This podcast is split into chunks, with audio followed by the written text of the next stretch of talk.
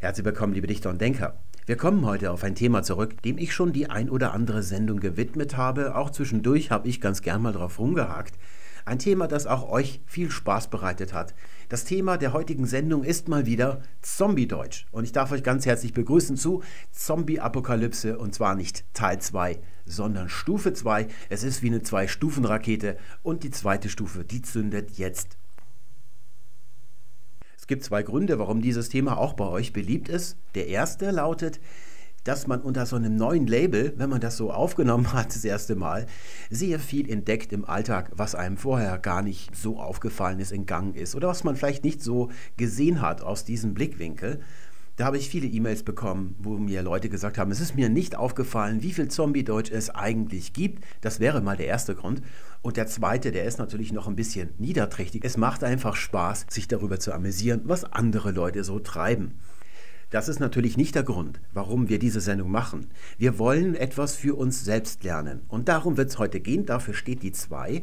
Wir werden uns heute mal anschauen, was geht im Menschen vor sich, wenn er beim Schreiben eine Attitüde einnimmt, also zu einem Kanzlisten wird, zu Thomas Mann wird oder sonst irgendwas, oder tagesaktuell dann sich anpasst an das, was andere machen. Das wäre dann Zombie-Deutsch. Werden wir uns alles nochmal ansehen heute im Überblick, diese ganzen Begriffe, die ich da erfunden habe. Und wir wollen uns ansehen, was was bringt Menschen dazu, das zu machen? Es wird also ums Gehirn gehen, das darf natürlich nicht fehlen in einer ordentlichen Zombie-Apokalypse. Wir werden heute also ein bisschen schauen, was treibt die Leute an, versuchen das so ein bisschen zu beschreiben, um für uns selber zu lernen, wie wir das umgehen können. Denn jeder ist betroffen. Das sind also nicht irgendwelche Deppen im Internet oder in der Zeitung, die das machen, sondern es kann uns selber auch so gehen. Ist also nicht schlimm, wenn ihr euch selber entdeckt in diesem Video und sagt, um Gottes Willen, da habe ich ja schon bei der einen oder anderen Apokalypse mitgemacht selbst.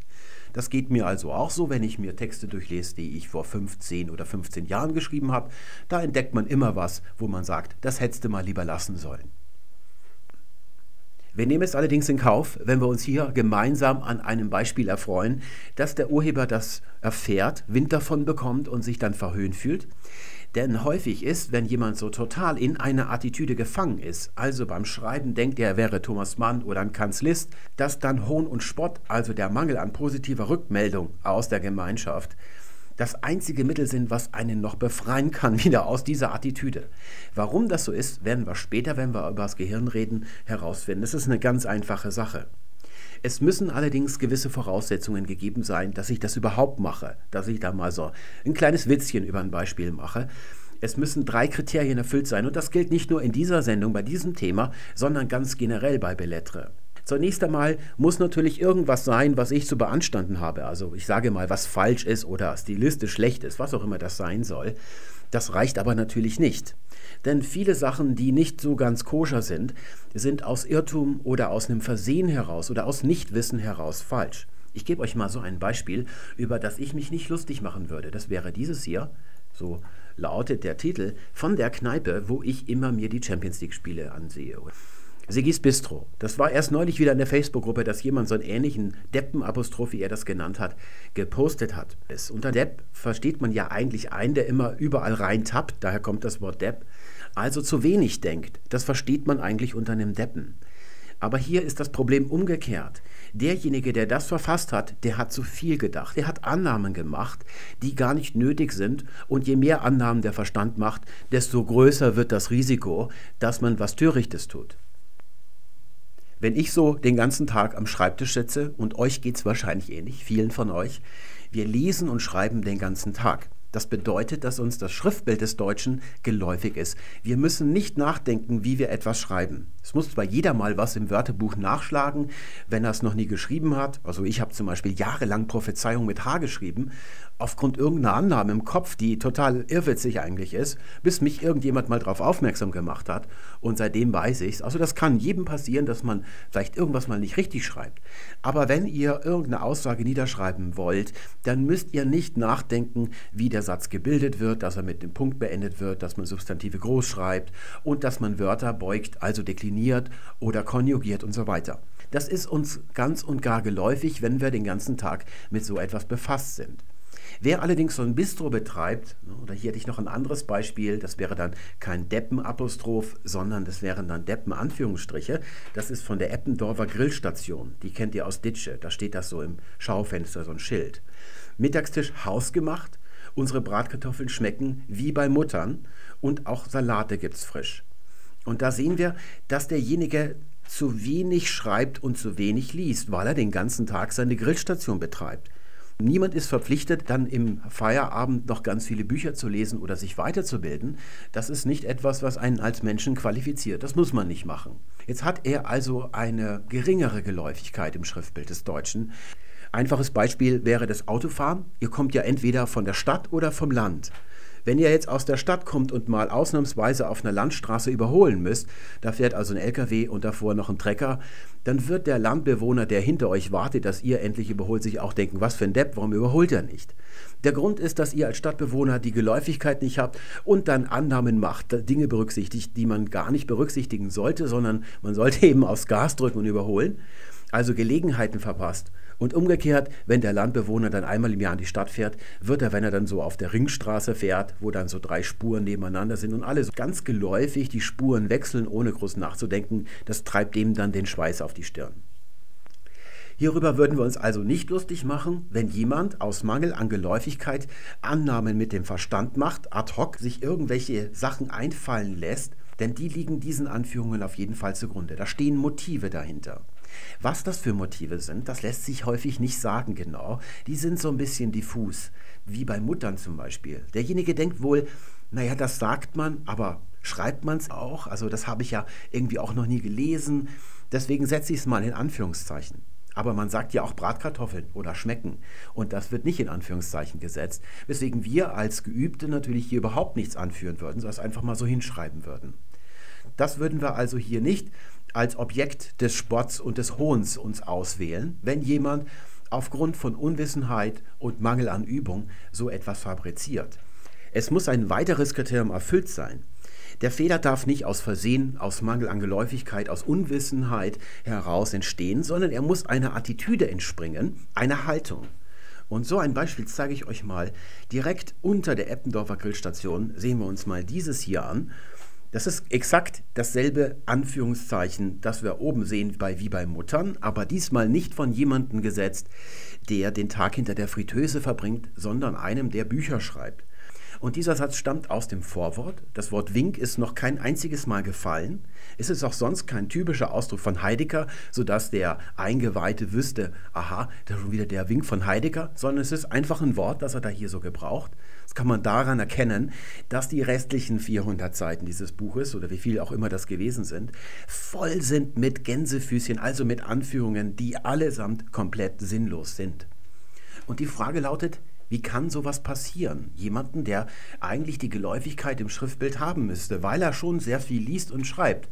Das können wir ihm nicht absprechen. Es ist nicht so, dass er es nicht sehen würde, denn er schreibt es ja hin und später liest er sich es nochmal durch und am Ende sieht er die Korrekturfahnen und alles ist voll mit Gänsefüßchen. Das Schriftbild, der ganze Grauwert der Seite sieht nicht so aus, wie Bücher normalerweise aussehen.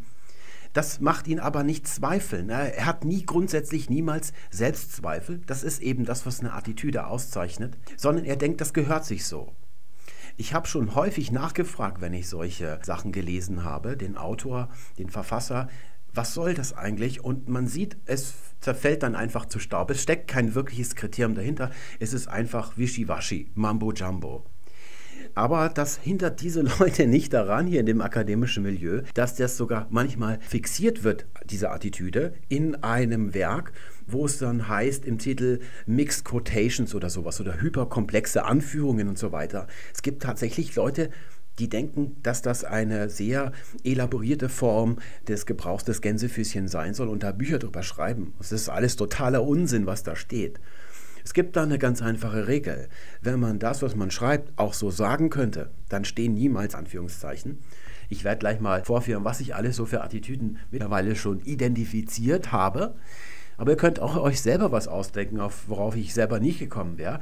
Ihr müsst nur etwas beachten. Wenn ihr glaubt, wie hier die Winke identifiziert zu haben, dann müsst ihr den Text nochmal abgrasen, ob ihr noch andere Symptome findet. Und die springen einem meistens ins Auge. So auch hier Heideggersche Belange. Also dieses Suffixsche, das findet man. Das ist eine Kostümierung, ne, die halt eines elaborierten Schnösels. Das, so sieht sich derjenige selber. Das ist wie in dem Märchen des Kaisers neue Kleider. Er denkt, dass er sich hier ganz schön gewandet, aber in Wirklichkeit sieht es einfach nur schnöselig aus. Also das, was man glaubt, als Wirkung zu erzielen, diese Wirkung erzielt man nicht, sondern man macht sich entweder lächerlich, wenn man jemanden zum Leser bekommt wie uns, der solche Sachen durchschaut, da macht man sich lächerlich. Oder wenn man jetzt zum Beispiel denjenigen, der das geschrieben hat, wenn der sich das hier durchlesen würde, für den wäre es einfach nur befremdend. Und das ist etwas, was man als Autor niemals möchte. Man möchte sich nicht von seinen Lesern entfremden, also Distanz aufbauen. Man möchte ihnen nahe kommen, man möchte ihnen ja was vermitteln oder sie unterhalten sodass man als Autor immer wissen muss, was die Werkzeuge, die man verwendet, bewirken. Darüber muss man sich immer im Klaren sein. Und das ist dann außer Kontrolle automatisch schon, zwanghaft, wenn man sich in so eine Attitüde begibt. Dann kann man das nicht mehr kontrollieren. Und hier gleich noch das dritte Kriterium. Es muss veröffentlicht sein, von jemandem stammen, bei dem das Schreiben nicht nur Mittel zum Zweck ist, der also nicht hier wie der mal ein Schild schreibt oder einen Einkaufszettel, sondern bei dem das Schreiben das Ziel der ganzen Tätigkeit ist. Wie zum Beispiel bei einem Schriftsteller, einem Journalisten, auch bei einem Wissenschaftler, da läuft es auch aufs Veröffentlichen hinaus. Da muss man immer von Fall zu Fall abwägen. Auch bei Bloggern wäre das so. Ich habe zum Beispiel eine Seite abonniert seit Jahren, waschmitteltipps.de, und der das betreibt, hat einfach nur Spaß daran herauszufinden, wie man welche Flecken am besten rausbekommt, mit welchen Waschgängen. Und da macht er eine Seite. Und das Wort ist für ihn dann nur das Mittel zum Zweck, um das darzustellen. Darüber würde ich mich nicht lustig machen. Wenn allerdings ein Blogger so eine Art Pseudo journalistisches Angebot macht, also wie eine Kopie von Spiegel Online und das alles nachahmt, was die da machen. Ne, so wie ich, als ich fünf war, da war ich Betreiber einer Postfiliale, die hatte ich zu Weihnachten bekommen. Und da kam dann meine Mutter ein, zwei Mal am Nachmittag vorbei und hat bei mir Briefmarken gekauft. Ich habe dann immer ganz fleißig Quittungen ausgestellt. Ich konnte zwar noch nicht richtig schreiben und lesen, aber stempeln, das war das Größte für mich. Das hat mich voll und ganz ausgefüllt in dieser Lebensphase. Und so ähnlich ist das nur, dass die Betreiber von solchen Blogs dann eigentlich erwachsen sind und über diese Phase hinaus sein müssten. Gibt es natürlich keinen Grund, warum man sich darüber nicht lustig machen sollte. Schauen wir uns mal an, was ich mit all diesen Begriffen, mit denen ich die ganze Zeit um mich werfe, eigentlich meine. Im Zentrum des Ganzen steht die Attitüde. Das bedeutet eigentlich nur Haltung. Im Ballett spricht man zum Beispiel von einer Attitüde. Das ist das äußere Ideal, wie Ballett eigentlich auszusehen hat, sodass man, wenn man jemanden beim Bewegen zusieht, den Eindruck bekommt, das, was der da macht, das ist Ballett. Und als junger Ballettschüler muss man sich erstmal an diese äußere Haltung, an dieses Ideal heranarbeiten. Da gibt es diese ganzen Positionen und viele andere ästhetische Kriterien, wie die Schultern zu halten sind, wie die Arme und die Hände zu führen sind und diese ganzen Sachen. Aber das reicht natürlich nicht, um ein großer Balletttänzer zu werden. Man muss diese Attitüde dann auch noch neu interpretieren. Es muss also in einem selbst noch was drinstecken, sodass man den Tanz neu interpretiert anders, als es bisher gemacht worden ist. Denn auch das Ballett entwickelt sich weiter. Da lacht man, wenn man sich Videos von vor 100 Jahren ansieht, wie damals Ballett getanzt worden ist. Das sieht dann recht putzig aus im Vergleich zu heute. So ist es auch in der Schriftstellerei. Ich muss mich als Schriftsteller, wenn ich anfange, natürlich auch erstmal orientieren. Wie klingt eigentlich ein Roman? Wie klingt ein Text? Wie sieht der aus? Damit Leute den Eindruck bekommen, aha, das ist ein Roman. Und ich orientiere mich da auch sprachlich an anderen Schriftstellern. Lasse mich von ihnen inspirieren. Kann mir zum Beispiel von Goethe die Wendung, er war schlecht erbaut, das habe ich mal gemacht, mir gemobst, weil ich die ganz gut fand, die klang salopp und die habe ich da mal eingesetzt. Aber das, was von mir gedruckt worden ist, ist nicht das, was Goethe gesagt hat, sondern da ist was Eigenes dazu gekommen. Man kann das nicht mehr nachvollziehen, wie das wirklich entstanden ist als Inspiration. Und eine Attitüde braucht man, wenn man im Fernsehen arbeitet. Also auch bei Schauspielern ist es so. Die müssen sich in eine äußere Form, also in eine Rolle, erstmal reinbewegen. Die nehmen sie an, aber die müssen sie auch innerlich interpretieren. Aber selbst die ganzen Moderatoren und alle, die vor einer Kamera sind oder so gestellt sprechen und agieren, die haben alle eine Attitüde. Die sind im Privatleben ja nicht so. Das könnte man gar nicht aushalten, wenn man da als Moderator so eine Sendung hat im Fernsehen, dass man immer man selbst ist. Das würde nicht funktionieren. Schlecht wird die Attitüde da, wo man nichts mehr ist als die Attitüde, die man verkörpert. Man übernimmt also so äußerliche Dinge, um sich damit zu kostümieren und damit einen Eindruck zu machen. Es ist also eine Kostümierung, eine Verkleidung. Und hier sprechen wir dann zum Beispiel von Schnöseldeutsch. Das wäre die Kostümierung als gebildeter Mensch. Da hatten wir vorhin das, was wir von Heidegger da gelesen haben, über Heidegger. Das könnte man als Klugsprech bezeichnen. Also da hat man heideggersche Belange, dieses Suffixsche ist da sehr beliebt. Und dann hatten wir diese komischen Anführungszeichen. Dann gibt es zum Beispiel Poetensprech, das werden wir uns mal gleich anschauen. Und dann gibt es noch die andere große Attitüde im Deutschen, das wäre dann das Powerdeutsch, also der übersteigerte Ausdruck. Werden wir uns nachher ansehen, Beispiele für Kindersprech, jetzt bin ich ein bisschen weiter nach unten geraten, rücken wir das gerade mal hoch, oder zum Beispiel Pro-Sprech. Da werden wir uns nachher Beispiele ansehen. Und das, was wir Zombie-Deutsch nennen, worum es heute geht, also dieser Prozess, wie so eine Attitüde zustande kommt, das bezeichnet eigentlich nur die Intensität, wie man sich diese Kostümierung zulegt. Also im Tagesrhythmus dann solche Fetzen austauscht und dann die Attitüde immer weiter aufbaut. Bei Schnöseldeutsch versucht einer, sich Fetzen von Sprache, die er für besonders klug, gebildet oder elaboriert hält, an den Leib zu tackern, in der Hoffnung, dass daraus ein Kostüm wird, das seinen Körper ganz bedeckt und er dann von der restlichen Welt für besonders klug und elaboriert und gebildet gehalten wird. Hier sehen wir ein Beispiel. Die Bundeskanzlerin will das Gesetz noch vor der Sommerpause verabschiedet sehen. Variante noch vor der Sommerpause verabschiedet wissen. Das ist ein bisschen eine komische Konstruktion. Wir reden im Alltag nicht so. Und sie ist so besonders extrem in ihren Bezügen. Sie übersteigt das grammatische Fassungsvermögen eines Deutschsprechers. So ist es auch bei dem, der das anwendet. Damit meine ich nicht, dass er nicht mehr in der Lage wäre, das mit Buntstiften noch so schön anzuschummern alles und klarzustellen, welches Satzglied ist welches und was bezieht sich worauf, sondern vom reinen Sprachempfinden her, wenn man das hört, übersteigt das, was da alles drinsteckt, noch die Möglichkeiten, das noch irgendwie unter einen Hut zu bringen und ein Verständnis daraus zu gewinnen. Denn tatsächlich bedeutet dieser Satz, zu diesem, aus diesem Anlass ist er gesagt worden, die Bundeskanzlerin, es ist eine ihrer wesentlichen Aufgaben, Gesetze einzubringen. Also sie ist Gesetzesinitiatorin und genau das hat sie in diesem Fall gemacht. Sie hat ein Gesetz geschrieben und das ist jetzt im Bundestag und sie möchte eine Mehrheit dafür bekommen. Der Satz klingt aber so, als möchte sie sehen oder wissen, dass etwas getan worden ist, aber von wem soll es getan worden sein? Also total verkorkst. Und das hält, der das anwendet, für besonders elaboriert.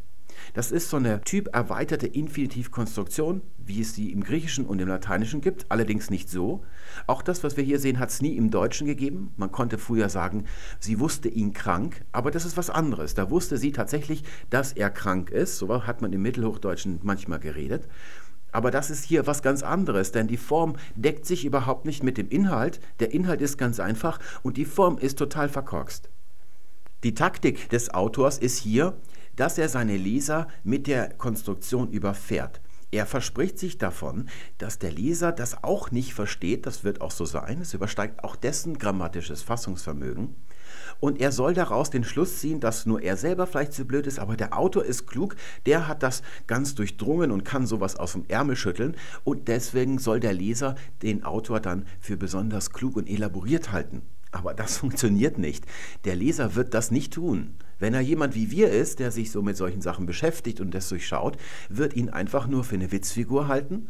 Oder wenn er sowas bringt hier in der Eppendorfer Grillstation, wo einfache Leute sind, die lassen sich davon vielleicht blenden. Vielleicht sagen die sogar, mein, das ist aber ein kluges Kerlchen, wenn der so reden kann. Aber sie sind froh, wenn er wieder geht. Er befremdet sie. Er entfremdet sich von seinen Lesern. Und das ist etwas, was man als Autor unbedingt vermeiden muss. Das darf auf keinen Fall passieren. Man möchte doch die Leser mitreißen, für eine Geschichte gewinnen, ihnen was erzählen, hat eine Botschaft. Da stoße ich sie doch nicht von mir weg. Ein anderer Kostümfetzen für Schnöseldeutsch wäre der Genitiv. Den findet man zu jedem Zeitpunkt eigentlich auf den Startseiten der großen Online-Zeitungen mindestens einmal vertreten. Da ist es sehr beliebt. Auch im Radio höre ich das immer, wenn da so ein Newssprecher mal besonders elaboriert und poetisch klingen will, dann benutzt er das hier. Aufstieg und Fall des Mehmet Göker. Die vielen Fragezeichen der Mandy S. Das klingt ein bisschen nach Böll, und der hatte immer so eine Mütze auf und eine Pfeife im Mund und eine Brille. Also der muss intellektuell gewesen sein. Wenn der nicht elaboriert war, dann weiß ich es auch nicht, sagt sich der Schnösel und denkt, der Böll, der wusste wahrscheinlich, wie früher richtig ordentlich Deutsch geredet wird. Und dann übernimmt er das auch hier. Das soll so poetisch klingen. Ich weiß nicht, ob der sich wirklich einbildet, man hätte früher so gesprochen. Das ist nicht der Fall. Es ist ihm auch nicht wichtig, es soll einfach nur erhaben klingen. Nach einem, der noch weiß, wie der Genitiv benutzt wird, ordentlich im Deutschen. Wenn man sich so ansieht, also so präsentiert bekommt, dann sieht man erst, wie erbärmlich diese Tricks eigentlich sind, da einfach irgendwelche Genitive hinzuquetschen, dass man sich da nicht blöd vorkommt, denn es sind ja keine blöden Leute, die das machen. Da wird also hier nur durch den Genitiv der Eindruck von Gebildetheit erweckt. Es gibt dann noch voll des Lobes, momentan eine Zombie-Phrase, die ich immer beim Bayerischen Rundfunk höre. Da ist einer auf die Idee gekommen, hat sich gesagt, voll Lobes ist eigentlich ja schon ziemlich poetisch und genitivisch, aber vielleicht verfasst der eine oder andere das. Deswegen haue ich da noch den bestimmten Artikel rein, der hier nichts zu suchen hat. Es ist ein partitiver Genitiv, da darf das Substantiv nicht mit dem Artikel stehen. Einfach nur deshalb, weil des Lobes, da hat man zwei Genitiv S und das kann keiner verpassen. Beide Beispiele bisher waren Syntagmen. Das ist kein Zufall. Schnösel versuchen allgemein, einfache Sachen durch besonders überkomplizierten, verkorksten Satzbau darzustellen, um vorzugaukeln, dass sie selber feingeistig wären. So soll das klingen wie bei der Bundeskanzlerin eine ganz simple Sache. Ein Bundeskanzler denkt sich ein Gesetz auf, schreibt es nieder und dann will er es im Bundestag durchpeitschen. Das ist seine ureigenste Aufgabe als Bundeskanzler. Es klingt in der Formulierung aber so, als wäre er ein zufälliger Passant, der irgendwas wissen wollen, gesehen haben würde, dass irgendwas früher mal stattgefunden hat. Also der Ausdruck ist dem Inhalt unangemessen und soll etwas ganz anderes transportieren, nämlich die Attitüde. Einige versuchen einen Satzbau hinzuklöppeln, wo man deutlich erkennt, sie haben jeden Kontakt zur Wirklichkeit verloren. Das sind also ganz komplexe Sätze, riesengroße Satzgefüge und nicht solche wie bei Thomas Mann, wo man sich durchliest, also wo man so mitschwimmt mit dem Satzfluss, die locker zu verstehen sind, sondern der Autor möchte da den Eindruck erwecken, als würde er sich in seinen Gedanken ganz vorsichtig vorantasten, in alle Richtungen immer wieder blicken, also stehen bleiben, damit er auch ja nichts übersieht an Nuancen, was es so gibt in der Welt und das wird realisiert, indem ganz viele Einschübe drin sind, Konzession oder solche Pseudokorrektheiten. Wie zum Beispiel, statt ist klug heißt es dann, er war klug, er ist klug und er wird klug sein. Der Autor hat ganz einfach niemals begriffen, was das Präsens im Deutschen tut. Er hat sich diese Frage auch niemals gestellt, das interessiert ihn auch nicht. Stattdessen entwickelt er ein hyperkomplexes Mambo-Jumbo-Konstrukt, was Tempus im Deutschen sein soll, das keine Entsprechung in der Wirklichkeit hat und möchte dann so besonders genau sein, indem er dann, wenn einer grundsätzlich etwas ist, also zeitunabhängig, dann in allen Zeiten das ausdrückt, was total irrwitzig ist. Dafür verwendet das Deutsche seit eh und je das Präsens. Wer so schreibt, hat den Sinn des Schreibens nicht verstanden, auf einer ganz fundamentalen Ebene. Ich erwarte als Leser doch nicht, dass ich dabei sein darf, wie der Autor erstmal anfängt, sich Gedanken zu machen und sich dann vorsichtig durch seine Sache hindurchtastet und all die Wirrungen und Irrungen, die er da fabriziert, miterleben darf. Das ist nicht der Sinn des Lesens und auch nicht des Schreibens. Ich erwarte, wenn ich ein Buch lese oder einen Artikel, dass der Autor sich, bevor er mit dem Schreiben anfängt, Gedanken durch eine Sache macht. Und wenn er sie durchdrungen hat und Klarheit gewonnen hat, dass er diese Erkenntnis mir dann klar und leserlich mitteilt. Und das Typische an diesen Texten ist, dass diese feingeistigen Verästelungen, die da praktiziert werden, ziemlich banaler Quatsch sind, also nicht der Rede wert sind. Es ist also jetzt nicht wirklich tiefgreifend, was man da geboten bekommt und am Ende fast nie in einer klaren Aussage mündet, wo man deutlich erkennen kann, da fängt einer mit dem Schreiben an, ohne auch nur eine Sache im Ansatz verstanden zu haben. Neben den syntaktischen Verkorksen gibt es noch eine zweite Taktik im Schnöseldeutsch und das ist das Anmetaphorisieren. Der billigste Trick ist hier im Schnöseltexten gleichsam, tritt dort manchmal in jedem zweiten Satz auf und das soll den Text nur so anmetaphorisieren. Also der Autor weiß selber nicht genau, was ist das eigentliche und was soll das Bild sein. Das ist auch nicht so wichtig. Es soll die Ausdrücklichkeit der Aussage abdämpfen. Je unausdrücklicher der Text für den Schnösel, desto feingeistiger oder vorsichtiger soll der klingen. Das soll also das sein, was der Leser daraus ziehen soll. Und dann gibt es noch andere Begriffe, die das ein bisschen krasser machen. Das wäre das Wabern und das Meandern. Mittlerweile ist das schon wieder abgeebbt, aber das war eine schlimme Zombie-Phase vor zwei, drei Jahren. Da wurde in den Feuilleton-Artikeln, so bei Zeit Online und so, in jedem Artikel gewabert und meandert, was das Zeug hielt. Das durfte also auf keinen Fall fehlen. Ein gutes Bild, ein richtiges Bild, ist wie eine offene Aufzugtür. Darauf stößt man in einem Text, die Aufzugtür öffnet sich, man steigt ein und kommt in einen Raum, also Bilder sind immer räumlich, und hebt dann mit dem Bild nach oben ab. Das trägt einen nach oben, man muss sich selber keine Mühe geben, es ist ganz sinnlich. Und wenn man oben ankommt und sich die Tür wieder öffnet, dann blickt man auf das Eigentliche, was sonst ohne dieses Bild schwerer zu erklimmen gewesen wäre, weil es abstrakter ist oder nicht so sehr in Worte zu fassen, hätte man also viel rumreden müssen. So wäre ein richtiges Bild. Und wir sehen hier, dass es umgekehrt ist. Hier ist das Bild selber das Mühevolle. Das ist wie so ein Seil in der Turnhalle, das hängt da irgendwie nutzlos von der Decke runter und man soll als Schüler so hochklettern. Und wenn man oben angekommen ist, dann sieht man, da ist eigentlich nichts, was der Mühe wert gewesen wäre und lässt sich wieder runter. Und hier ist das auch so. Das Bild selber ist das Mühevolle und wenn man oben ankommt, sieht man, da ist gar kein Gehalt der da wäre, den das Bild illustrieren soll. Außer die Attitüde des Autors, dass er ein Schnösel ist. Das ist der einzige Sinn von dieser Bildsprache hier. Das können wir daran erkennen, dass diese Bilder einen Numerus Clausus haben. Man muss also, um das Meandern zu verstehen, wissen, dass es einen Fluss Meander in Kleinasien gibt. Und der meandert sich dadurch Meanderland, so wie sich die Mosel durchs Moselland moselt. Dieser Fluss, der schlängelt sich, wie man heute sagt, oder früher, zu den Zeiten von Schiller, hätte man noch gesagt, der Fluss schlang durchs Land. Eigentlich, das heißt historisch, ist das Meandern als deutsches Schnöselwort aus dem Schnöselenglischen gemobst. Dort pflegt man recht kräftig noch die niederste oder Scrabble-artigste Variante von Schnöselei. Dort sucht man sich gerne Wörter aus dicken Wörterbüchern raus, die noch keiner gehört hat, und stopft seinen Text damit voll, in der Hoffnung, dass dann der Leser den Autor für besonders wortgewandt und elaboriert, für, mit einem riesigen Wortschatz ausgestattet hält. Und daher kommt das Meandern historisch. Aber der Kniff beim deutschen Schnöseln liegt dann darin, dass man Bildungsbürgerwissen braucht über Kleinasien. Man muss also schon mal von diesem Meander gehört haben, diesen Fluss, wenn man sich nicht diese Vokabel aus dem Kontext erschließt, wie eine neue Vokabel sich aneignen muss. Da liegt also die Mühe, die das Bild zunichte macht als gutes Bild. Und auch beim Barbern ist es nicht anders. Das ist zwar ein ganz altes deutsches Wort, ein halbes Jahrtausend, das ist so nicht so besonders alt, aber doch schon alt. Und es hat all seine Jahrhunderte so ein bisschen sein Dasein gefristet. Man hat es manchmal vielleicht verwendet, es ist nicht ganz ausgestorben. Vielleicht hat es auch jemand wiederentdeckt in älteren Texten und plötzlich vor wenigen Jahren explodiert es dann in seiner Frequenz und muss zwanghaft angewendet werden in Schnöseltexten.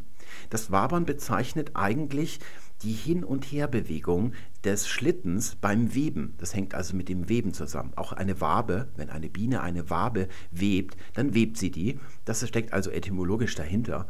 Und das soll, wie bei mir anderen, wo der Fluss sich nach links und dann wieder nach rechts schlängelt, wie die Mosel, soll das Wabern auch diese Hin- und Herbewegung, also eine Lage kennzeichnen, die nicht so leicht zu durchschauen ist, wo man noch keine Orientierung hat. Und es ist kein Zufall, dass diese beiden Bilder genau das ausdrücken sollen. Also Unklarheit, Diffusion, also Fuzziness, wie man im Englischen sagt, oder im Rheinland Strubbeligkeit. Denn die Schnösel stammen alle aus einem und demselben Milieu der Massengeisteswissenschaften, wie Soziologie, Germanistik und Philosophie. Zu diesem Pärchen hier gesellte sich dann noch das Verorten, das durfte auch nicht fehlen. Es wurde dann auf Teufel komm raus die ganze Zeit verortet. Und es sieht zuerst so aus, als würde es dem Waben und mehr anderen als dem Diffundieren, dem Unklarmachen entgegengesetzt sein, also etwas bestimmen, lokalisieren. Das sind die ganzen Ausdrucksschatz, den das Deutsche da hat. Aber das ist nicht wahr. Da wird alles mit anderem irgendwie einfach nur verbunden. Das sind dann auch dieses freie Mambo-Jumbo-artige Assoziieren, das da eben in diesem Milieu sehr gepflegt wird. Und das soll durch Verorten dann als Zombie-Wort ausgedrückt werden. An diesen Wörtchen wollen wir uns mal anschauen, was ich mit Zombie-Deutsch meine. Jemand hat also schon seit langer Zeit eine Attitüde des Schnösels, da hat er also ein Kostüm am Leib, das aus Fetzen besteht, und er sucht ständig nach neuen Fetzen, die er drüber nähen kann. Das muss also ständig erneuert und aktualisiert werden, so eine Attitüde, weil das eben nicht von innen kommt und keine wirkliche Konstanz haben kann.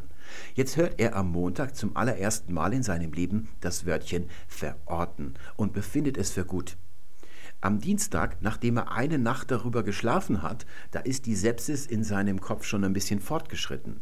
Überall da, wo er vorher noch am Montag von bestimmen, festlegen, lokalisieren und so weiter gesprochen hätte, wo er also einen großen Sprachschatz, ein großes Vokabular hat für solche Dinge, da ersetzt jetzt am Dienstag das Verorten all diese Begriffe. Er sagt jetzt also überall, wo er lokalisieren, bestimmen oder festlegen benutzt hätte, verorten. Am Mittwoch nach der zweiten Nacht ist die Sepsis dann vollendet er verwendet nun Verorten nicht mehr nur da, wo er irgendwie dahin gelangt in seinen Gedanken, sondern all seine Gedanken sind darauf abgerichtet, dass am Ende das Verorten rauskommt. Er denkt innerhalb eines einzigen Satzes immer zum Verorten hin. Deswegen tritt dieses Wort dann so krass auf in solchen Artikeln, dass man dann losliest und dann im ersten Absatz wird schon gewabert, dann wird meandert und verortet. Wie ein Magnet wird er dahin gezogen, all seine Gedanken münden in diesen Sachen, die diese Wörter ausdrücken sollen. Ich muss nicht weiter erklären, warum das schlecht ist, wenn ein Mensch gefangen ist in seiner Gedankenführung. Das ist wie beim Neusprechdiktionär in 1984. Und diese Phase, das ist die persönliche Sepsis. Eine Epidemie wird dann daraus, wenn dann alle anfangen, wenn das bei allen abläuft und die Zombies dann aus ihren Häusern rausgehen am Donnerstag und gemeinsam durch die Straße trotten. Solange sich der Schnösel in der Allgemeinheit bewegt, heftet er sich diese Schnöselfetzen an den Leib, um ein Kostüm zu tragen. Es soll der Allgemeinheit signalisieren, wir haben es hier mit einem gebildeten und eloquenten Menschen zu tun. Der stammt also offenkundig aus einem Milieu der Bildung. Tatsächlich tun das die meisten auch, und wenn sie sich noch in ihrem Milieu bewegen, ist das keine Kostümierung, sondern eine Uniformierung. Alle schlüpfen in dasselbe Kostüm und wissen, aha, der gehört zu uns. Bei Schnöseldeutsch ist das vor allem dieses Milieu der Massengeisteswissenschaften, nachfolgend der Kürze halber Mambo Jumbo genannt. Und dort findet man solche Ausdrücke zuhauf. Da gäbe es zum Beispiel den Diskurs, das ist hier der klassische Fall.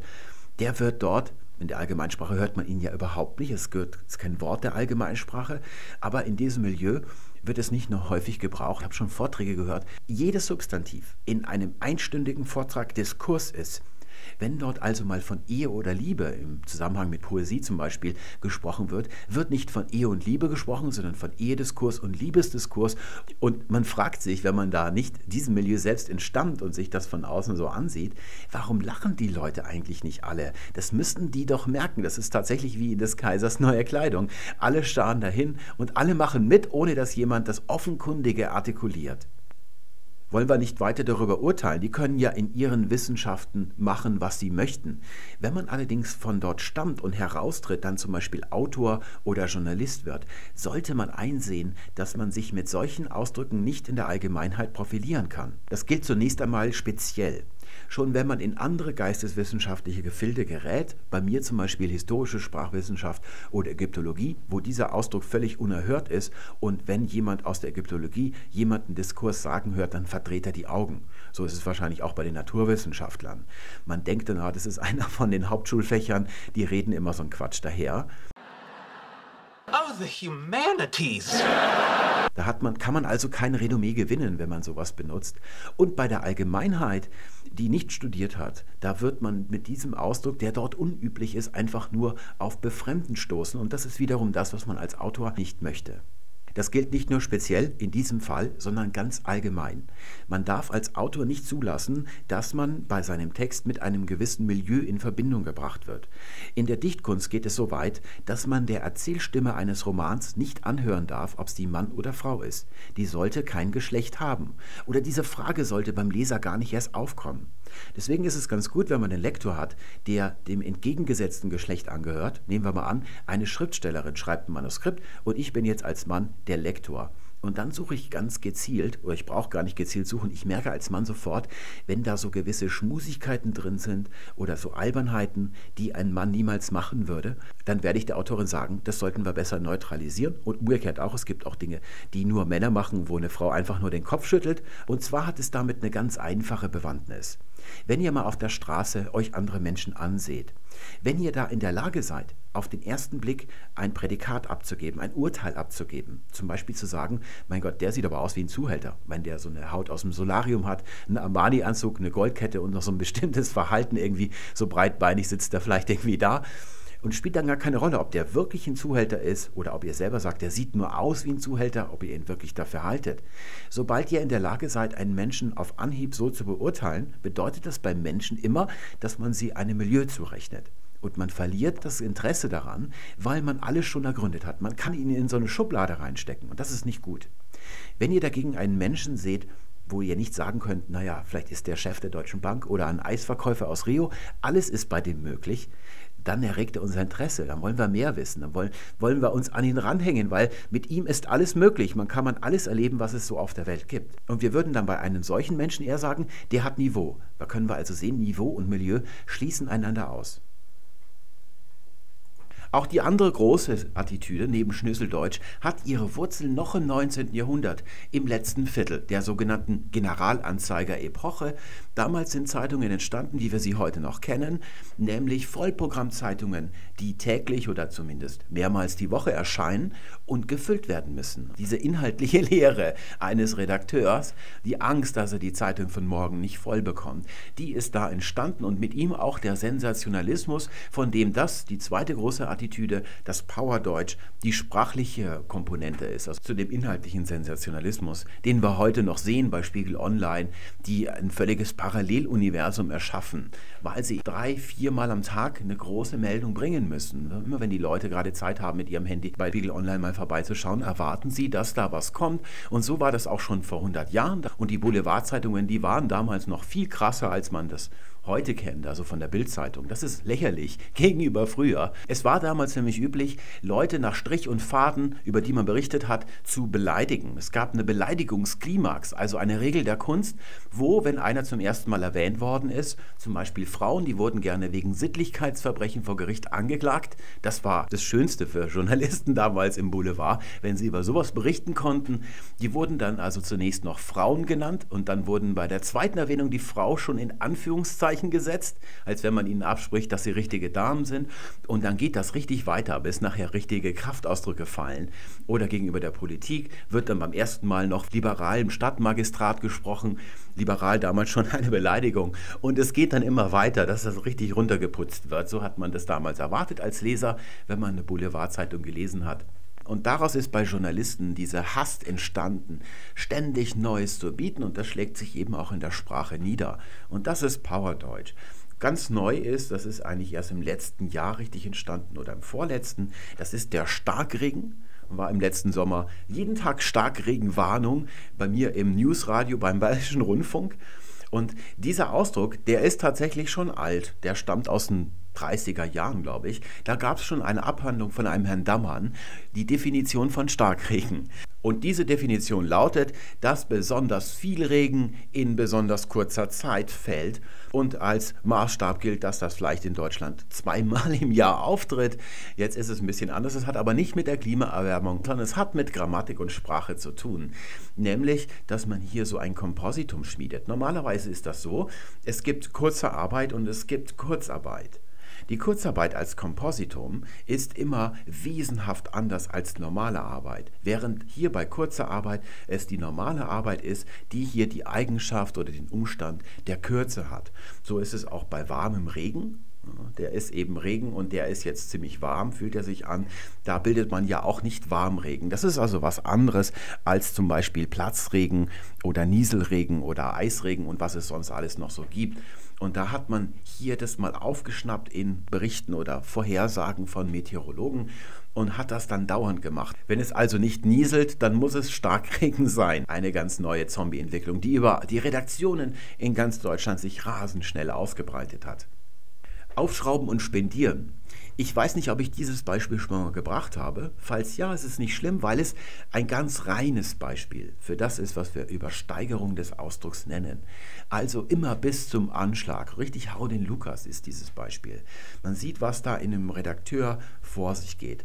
Das hier benutzen vor allem Servicejournalisten, wenn ihr gerne auf Technikseiten herumlungert wie heise.de oder Kashis Blog hatten wir neulich. Da findet ihr das und werdet sofort erkennen, was damit gemeint ist. Für die anderen, wenn Apple zum Beispiel ein, eine neue Generation seines iPhones herausbringt, iPhone 7 zum Beispiel, und dann werden ja meistens irgendwelche Features reingemacht, sonst bräuchte man kein neues iPhone-Modell. Zum Beispiel 11 Megapixel Kamera statt 10 Megapixel Kamera oder irgendwelche solche Sachen dann wird das so formuliert, dass Apple das iPhone aufschraubt. Also man wird szenisch dargestellt, dass also Tim Cooks, der Chef von Apple, mit einem Schraubenzieher das mal aufschraubt und guckt, was könnte ich da noch reintun und dann spendiert er dem iPhone ein Megapixel zum Beispiel mehr. So wird das dann dort zwingend formuliert. Auch bei größeren Redaktionen, die jetzt also nicht so wie Kashis Blog oder heise.de so reine kleine Service-Journalisten sind, die nicht so viel vom Schreiben verstehen, findet man sowas. Zum Beispiel der Weil, das ist so aufgekommen 2008 etwa. Zunächst als Variante, es soll so schön altdeutsch klingen, wenn ein Fokuswechsel im Artikel stattfindet, im neuen Absatz, wird also vom Geschehen A auf Geschehen B umgeschwenkt und das wurde mit derweil eingeleitet und dann wurde es später in fast jedem Absatz gebraucht. Oder auch das Daherkommen, das kann ich mal eher da oben hin tun. Das gehört nämlich in die Gefilde, ähnlich wie Aufschrauben und vor allem zu den Schamanenverben, über die wir schon mal ein Video gemacht haben. Also dann, wenn man so als Technikredakteur in einer Redaktion sitzt und darauf angewiesen ist, Pressemitteilungen von Apple oder anderen Firmen zu bekommen, damit man überhaupt was veröffentlichen kann und die das dann einfach nur umschreibt, damit das nicht so auffällt, dann ist man immer geneigt, so einen Schamanismus anzuhängen, also den Dingen eine Beseeltheit zu unterstellen. Und das ist dann mit daherkommen gemeint. Das neue Apple-Modell oder neue Microsoft-Betriebssystem, das erscheint dann nicht, das kommt nicht auf den Markt, sondern es kommt daher. Also es bekommt zwei Füße verpasst, damit es aus der Ferne auf uns zulaufen kann, so wird es dann dargestellt. Die Schamanverben sind übrigens ein bisschen abgeklungen, seit ich damals das Video darüber gemacht habe. Nicht durch mein Video natürlich, schön wär's, sondern weil einfach dieser totale Zwang ist, dauernd sagen zu müssen der die Zombies dann befällt, irgendwann überreizt wird. Man kann das nicht ewig machen. Man hört dann also wieder ein bisschen auf, ganz verschwindet das natürlich nicht und es wird dann meistens durch was Neues abgelöst, richtig verdrängt. Und das bleibt animistisch, das wäre dann sowas hier, Deutschland weint. Das ist so ein Zwang. Menschen, wenn sie in der Fülle auftreten, durch Kollektivwörter, die sie nicht vertreten können. Deutschland kann nicht für Menschen in Deutschland stehen, also die Leute in Deutschland. Die sollen dann also dafür stehen und auch gleichzeitig noch als animierte Wesen Dinge tun, die normalerweise nur ein Einzelner tun kann. Zum Beispiel weinen. Wenn ein Flugzeug abstürzt, das aus Deutschland kam, dann heißt es Deutschland weint. Oder wenn die WM gewonnen wird, dann heißt es Deutschland lacht. Wenn man den ganzen Tag in die Tasten haut, als wär's der Lukas, dann ist das Gehirn die ganze Zeit Erschütterungen ausgesetzt. Ihr kennt ja aus der Schulzeit noch das dritte Gesetz von Newton, das lautet, Kräfte treten immer entgegengesetzt und gleich stark auf. Und so ist, wenn man da so in die Tasten haut, das Gehirn ständig Erschütterungen ausgesetzt. Es schwillt dabei an und das macht einen so ein bisschen trunken. Es nimmt einem die Urteilsfähigkeit. Und das ist der Grund, warum gerade in den letzten Jahren Powerdeutsch so sehr zum Kindischen neigt. Das hat sich gerade schon abgezeichnet bei den Beispielen. Und hier bei diesen ist es nicht mehr zu verneinen, dass es ein Unterlabel Kinderdeutsch von Powerdeutsch geben muss. All diese Beispiele stammen von Spiegel Online, das sind die Erfinder des richtigen, des rücksichtslosen Kinderdeutsch.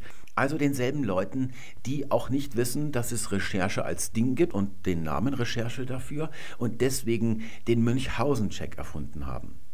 Aber es sind eigentlich erwachsene Menschen und sie schreiben auch für erwachsene Menschen. Die Leute, die Spiegel Online lesen sollen, sind keine Kinder. Man sieht, wie stark dann die Urteilsfähigkeit schon geschwunden sein muss, wenn man sowas hier bringt und denkt, das kommt an und man könnte sich dadurch ein Renommee als Journalist aufbauen. Bei Kinderdeutsch gehen mir dann auch irgendwie die Erklärungen aus. Das ist nicht nur bei Spiegel Online, da hat es nur begonnen. Auch Zeit Online zum Beispiel hat mitgemacht. Der WDR hat viele solche kindischen Sachen.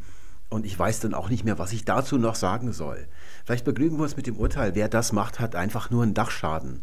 Er sollte nicht mehr schreiben. Da gibt es keine Möglichkeit, jemals noch wieder auf den rechten Pfad zurückzukehren. Und es gibt zum Kinderdeutsch noch, in dem Powerdeutsch, ein Gegenextrem und das nennen wir Prodeutsch oder Professional German oder Fachsprech könnte man das nennen.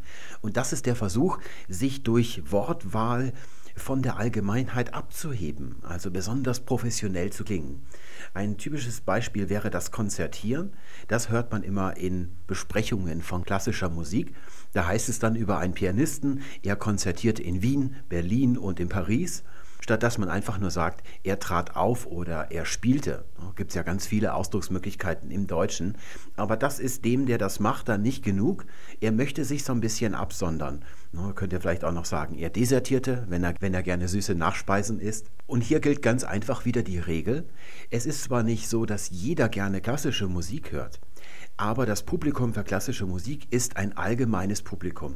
Wer als Journalist für die Allgemeinheit schreibt, und das tut fast jeder Journalist, wenn es nicht eine Arztzeitung ist, wo es um Nierenversagen geht, dann wendet man immer die Grammatik und die Ausdrucksweise des allgemeinen Deutschen an. Und da würde man eben von Spielen oder sowas sprechen.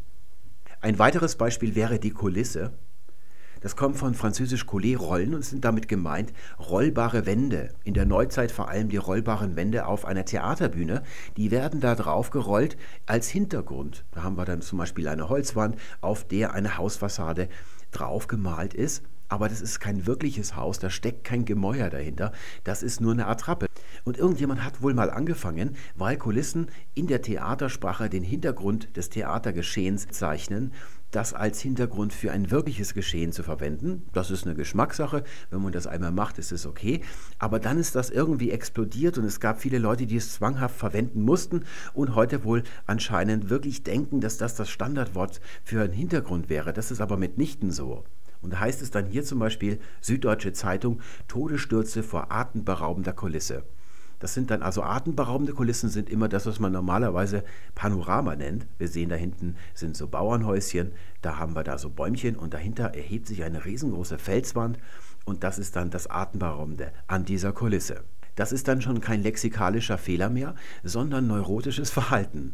Aber noch krasser wird es dann im Fußball. Dort ist man irgendwie dann drauf gekommen, die Leute, die ins Stadion gehen und dort eben das Publikum sind, neurotisch als Kulisse zu bezeichnen. Und da hört es dann für mich irgendwie auf, putzig oder verzeihlich noch zu sein. Das ist hochgradig größenwahnsinnig. Und wo wir gerade schon bei Fußballreportern mit Dachschaden sind, hier ich noch ein weiteres Beispiel. Der BVB ist schwer zu verteidigen. Das ist aus der letzten Saison, falls ihr BVB-Fans seid und euch sagt, ach, das ist aber schön, das ist eher ein historisches Beispiel. Das ist schon nicht mehr ganz modernes Deutsch. Und das war vor der WM schon bei einigen Leuten in Gebrauch. Das ist oft so, dass Zombie-Wörter oder Zombie-Ausdrücke ein langes Dasein fristen und kaum verwendet werden und plötzlich explodieren die und so war es dann an den ersten zwei Wochen der WM. Da waren die Reporter so geballt in einem fremden Land und einer hat dem anderen zugehört. Und da ist natürlich dann keine Grenze mehr. Da fängt einer an, den anderen zu übertrumpfen. Und seitdem ist das so eine recht gängige Syntax, wenn das Verbum verteidigen verwendet wird. Und das ist im Fußball eben nun mal gang und gäbe. Und was an dieser Syntax zombiehaft sein soll, das könnt ihr sofort erkennen, wenn wir uns mal die normale Syntax von verteidigen klar machen. Was verteidigt wird, das steht hier in Lilla als Akkusativobjekt, also als Objekt im Akkusativ dabei. Und wogegen oder wovor man etwas verteidigt, das steht mit einer Präposition als Adverbiale, hier in Blau. Wenn wir uns hier oben den Satz anschauen, dann würden wir darauf kommen, dass es schwierig ist, zum Beispiel für Mats Hummels oder einen anderen Verteidiger, seine eigene Mannschaft zu verteidigen. Hier ist es eben im Passiv, deswegen ist es da der Nominativ, aber es korrespondiert syntaktisch mit dem lilafarbenen da unten, mit dem Akkusativ. Man könnte auch sagen, es ist schwer, den BVB zu verteidigen, dann hätten wir wieder den Akkusativ, aber das ist gar nicht gemeint. Gemeint ist nämlich, dass es für die gegnerische Abwehr schwer ist, wenn da so die Stürmer des BVBs angerückt kommen, sich dagegen zu verteidigen. Hier sind also einfach nur die Satzglieder vertauscht. Es ist ein Grammatikfehler. Mehr wäre dazu eigentlich nicht zu sagen, aber aus Sicht der Kommentatoren stellt sich das ein bisschen anders dar. Sie spüren irgendwie, ich möchte da nicht mehr von hören reden, das, was nicht stimmt mit ihrer Syntax von verteidigen, denn alle anderen Menschen auf diesem Planeten, die auch noch das Verbum verteidigen verwenden, die tun es anders als sie, aber das führt sie nicht zum nächstliegenden Schluss, nämlich, dass ihre Art, das Verteidigen zu verwenden, falsch ist sondern sie halten das Falsche für raffiniert. Das war schon immer der Irrtum von Leuten, die selber keine wirkliche Raffinesse haben, dass sie das Falsche mit dem Raffinierten verwechseln. Aber so funktioniert die Kunst nun mal nicht. Dort kann man nicht einfach die Grundannahmen durchbrechen die ganze Zeit, sondern an die hält man sich und innerhalb dieser Grundannahmen bringt man etwas Großartiges hervor. Ein krasses Gegenbeispiel, was mir hier gerade, wo das Konzertieren da oben steht, zu Bellaretti einfallen würde, wäre Johann Sebastian Bach. Der hat in einer Zeit, als alle anderen schon so putzige Rokokosonaten komponiert haben, sich der Fuge wieder ganz in die Arme geworfen. Eine der schwierigsten Kompositionsformen. Da ist genau festgelegt, welche Töne zueinander passen und wie Stimmen übereinander gelagert werden müssen, wie das Ganze aufgebaut ist. Und das ist nicht einfach. Ich habe das selber mal probiert, als ich noch jünger war da etwas hervorzubringen, was man sich anhören kann, ohne dabei einzuschlafen oder dass einem die Ohren abfallen. Aber ihm ist das gelungen. Da sind also riesengroße Werke entstanden, also Zyklen wie das wohltemperierte Klavier, Teil 1 und Teil 2, dann die Kunst der Fuge, da hat er dann am Ende den Löffel abgegeben, die letzte ist nicht vollendet. Und da ist jedes Stück 1a. So ist es eben, wenn jemand was einfällt, wenn er Raffinesse hat, dann kann man sowas hervorbringen. Und wenn das nicht da ist, dann muss man das Falsche als raffiniert ausgeben. Was ich bisher erzählt habe, ist ja eigentlich alles noch Zombie-Apokalypse Stufe 1 gewesen. Über vieles habe ich schon mal ein Video gemacht. Ich habe hier alles nochmal zusammengefasst und mit neuen Beispielen ausstaffiert, damit wir es nochmal genießen können, was für eine bunte Pracht an Zwanghaftigkeiten einem da so entgegenschlägt. Und jetzt kommen wir zu Stufe 2. Wir fragen uns, was passiert mit intelligenten und geschmackvollen Leuten, die sich mit so einem Wort infizieren und es von Montag auf Dienstag plötzlich ständig sagen müssen. Und alle Gedanken sind darauf ausgerichtet, dass sie in diesem Begriff münden. Wir werden dabei alles weglassen, was Menschen voneinander, also untereinander unterscheidet, zum Beispiel Geschmack oder Intelligenz. Wir suchen nach etwas, was allen Menschen eigen ist, jedenfalls allen Deutschsprechern oder Menschen in unserem Kulturkreis hier. Und da finden wir neben dem Gehirn des Homo sapiens auch noch die Laufbahn, die wir alle durchgemacht haben. Wir haben, als wir auf die Welt gekommen sind, dann in den kommenden Jahren von unseren Eltern die Muttersprache gelernt. In der Grundschule haben wir dann Lesen und Schreiben gelernt und in den darauffolgenden Klassen, wie man komplexe Gedanken und Überlegungen in Texte gießt, also in Schriftdeutsch. Wenn wir dann aus der Schule rauskommen, tun wir das mit einem Bewusstsein, dass wir ziemlich viel drauf haben. Und dieses Bewusstsein ist nicht trügerisch. Denn neben solchen Fähigkeiten, sich zu artikulieren, kommt ja noch das ganz enorme und umfangreiche Sachwissen dazu, das wir alles in der Schule aufgenommen haben. Aber dieses Selbstbewusstsein, das reicht nicht weit. Es verlässt uns eigentlich schon jäh, sobald wir das Schultor passieren und in die echte Welt hinaustreten, in die Welt der Erwachsenen, in die wirkliche Welt. Meistens machen wir dann eine Ausbildung weiter, also zum Beispiel eine Lehre oder wir gehen an die Universität. An die werden wir uns jetzt mal als Beispiel halten, weil die meisten von euch, bei denen es im Beruf heute aufs Schreiben hinausläuft, an der Universität gewesen sind. Also irgendwelche Autoren, Wissenschaftler oder auch Journalisten. Wenn man dann also im ersten Semester die Universität betritt, hat man einen riesigen Monolith von einer Wissenschaft vor sich. Vieles von dem, was wir in der Schule gelernt haben, brauchen wir gar nicht mehr, jedenfalls nicht mehr so direkt.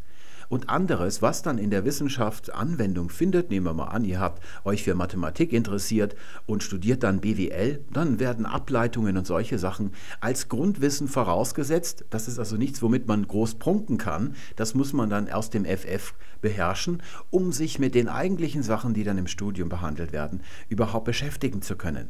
Und von all dem hat man nicht die geringste Ahnung. Es fehlt der Überblick von oben. Den gewinnt man erst, wenn man das schon seit vielen Jahren gemacht hat. Es gibt eigentlich nur eine Sache, die man versteht dann als Neuling, nämlich, dass man nichts auf dem Kasten hat, dass man ein ganz blutiger Anfänger ist, ein Nobody. In diesem Alter gerät man natürlich nicht zum ersten Mal in eine solche Lage, dass man in eine neue Umgebung kommt und dort erstmal ein unbeschriebenes Blatt ist. Wenn man als Kind mal die Schule gewechselt hat, dann kennen einen die neuen Mitschüler nicht, für die ist man ein Niemand, man hat dort erstmal keinen Status. Und die Frage lautet, wie reagiert man darauf? Wie verhält man sich als Mensch, wenn sowas passiert? Hier gäbe es ja eine einfache Antwort. Die Universität erwartet von dem neuen Studenten nicht mehr, als dass er all das lernt, was er noch nicht weiß. Und wenn er fertig ist, kriegt er ein Diplom. Aber so einfach ist es in der Wirklichkeit nun mal nicht. Wir sind ja keine Computer. Wenn die einen Startbefehl bekommen, fangen sie mit dem Dateien verschieben, mit dem Runterladen oder Rechnen an und wenn sie fertig sind, sind sie fertig. Wir sind Menschen. Wir haben keinen Chip im Kopf, sondern wir haben ein Gehirn, ein menschliches. Das besteht aus mehreren Teilen, die sind nicht gleich alt oder manche sind gleich alt, aber haben sich in unterschiedlichen Phasen der Menschheitsgeschichte entwickelt. Wir haben also ein Gehirn, das aus mehreren Modulen entsteht Daraus entspringen unterschiedliche Verhaltensschemata und die stehen bei dem, was heute einen Menschen so charakterlich oder in seinem Verhalten ausmacht, in ständiger Konkurrenz miteinander. Und hier sehen wir den jungen Menschen von oben. Wir blicken also aus der Vogelperspektive auf ihn und sein Schicksal und erkennen, er steht an einer Weggabelung. Es ergeben sich für ihn zwei Verhaltensweisen. Die eine nennen wir Rationalität, und die andere, die nennen wir Routine oder Routine-Denken. Wir beginnen auf der linken Seite, das ist eigentlich der rechte Weg, Rationalität. Darin steckt das Wort Ratio, also Verhältnis. Rationalität können wir hier also als Verhältnismäßigkeit deuten. Zunächst einmal sollte man das Verhältnis erkennen, was man selber schon kann und was man noch nicht kann. Dass man also hier Dinge vor sich hat, die man noch nicht beurteilen kann. Das Gegenteil davon wäre dann auf der rechten Seite, dass man sie beurteilt nach dem, was man glaubt, was sie wohl sind, nach dem Weltbild, das man schon mitbringt oder Vorstellungen, dass man sie also nicht ergründet, wie sie wirklich sind und was sie wirklich tun, sondern einfach ihnen was unterstellt und dann auf diesem Wege weitermacht. Wir bleiben aber noch auf der linken Seite. Das wäre das erste Verhältnis. Und das zweite, wenn man erkannt hat, man ist ein unbeschriebenes Blatt, man ist ein blutiger Anfänger, dass man dann in den folgenden Jahren all die Dinge, die es da zu lernen gibt, erlernt, ergründet, wie sie wirklich sind. Greifen wir auf das Beispiel zurück, mit dem ich begonnen habe. Es ging da um Anführungszeichen, um die Eppendorfer Grillstation und diesen Heidegger-Typen. Man sieht zum Beispiel als junger Student oder als Anfänger im Journalismus, dass die Texte, die von den alten Hasen der Branche herausgegeben werden, Gänsefüßchen enthalten. Die erste Frage sollte nun also lauten, was sind das für Zeichen, was tun diese Zeichen eigentlich? Und kommt dann, wenn man es erforscht, zu dem Eindruck, zu der Erkenntnis, Gänsefüßchen oder Anführungszeichen führen etwas an. Das klingt ziemlich einfach, aber offenkundig ist es das nicht. Denn die meisten Anführungszeichen, gerade hier bei dem Heidegger-Zitat hatten wir das, die führen eben nichts an oder führen zu einer Anführung, die keinen Sinn ergibt. Das ist also gar nicht so einfach. Gehen wir mal davon aus, wir haben es mit einem talentierten jungen Mann oder einer jungen Dame zu tun, die das durchdringt und sich dann als nächstes die Frage stellt, wenn Gänsefüßchen etwas anführen, warum führt man dann etwas an, wenn in einer wissenschaftlichen Arbeit oder in einem Zeitungsartikel etwas angeführt wird? Warum macht man das eigentlich? Ne? Bei einem Zeitungsartikel geht es ja auch um die Gestaltung einer Geschichte. Was hat das Ganze für einen Sinn, für einen Zweck? Am Ende dieser Suche steht dann die Erkenntnis, dass Anführungen Konflikt erzeugen und daraus die Spannung eines Textes hervorgeht. Am leichtesten sieht man das bei Romanen. Figuren sprechen dort nur, um aneinander vorbeizusprechen oder aufeinander zu prallen. Die sprechen nicht wie wir in der Wirklichkeit als Menschen. Wir wollen uns ja verständigen, wir wollen uns einigen. Das ist im Roman ganz schlimm, wenn die Leute sich alle einig wären, dann kann man eigentlich aufhören zu schreiben oder zu lesen. Dort reden sie aneinander vorbei und daraus entsteht Konflikt. Das ist der einzige Sinn, den wörtliche Rede oder Figurenrede im Roman hat. Aber auch in Sachtexten ist das nicht anders. Dort wird auch zitiert und zwar zunächst einmal, um Standpunkte darzustellen und die treten dann untereinander oder mit dem, was man selber dazu zu sagen hat, in einen Konflikt. Hier ist also auch der Konflikt. Und so ist es auch im Journalismus. Wenn ich dort zitiere, dann bringe ich eine Aussage von einem anderen, und die steht dann in einem Konflikt zum Beispiel mit dem, was andere sagen oder was die Sachlage ergibt, was irgendwelche Fakten, die dagegen sprechen, vielleicht sagen würden. Der Weg der Rationalität besteht also aus Durchdringung, Vertiefung und das Ganze führt dann zu Können. Das klingt ganz einfach und irgendwie zwangsläufig, alternativlos könnte man fast meinen, aber tatsächlich ist es das nicht. Denn all das erkennt man nicht, wenn man hier noch am Anfang steht.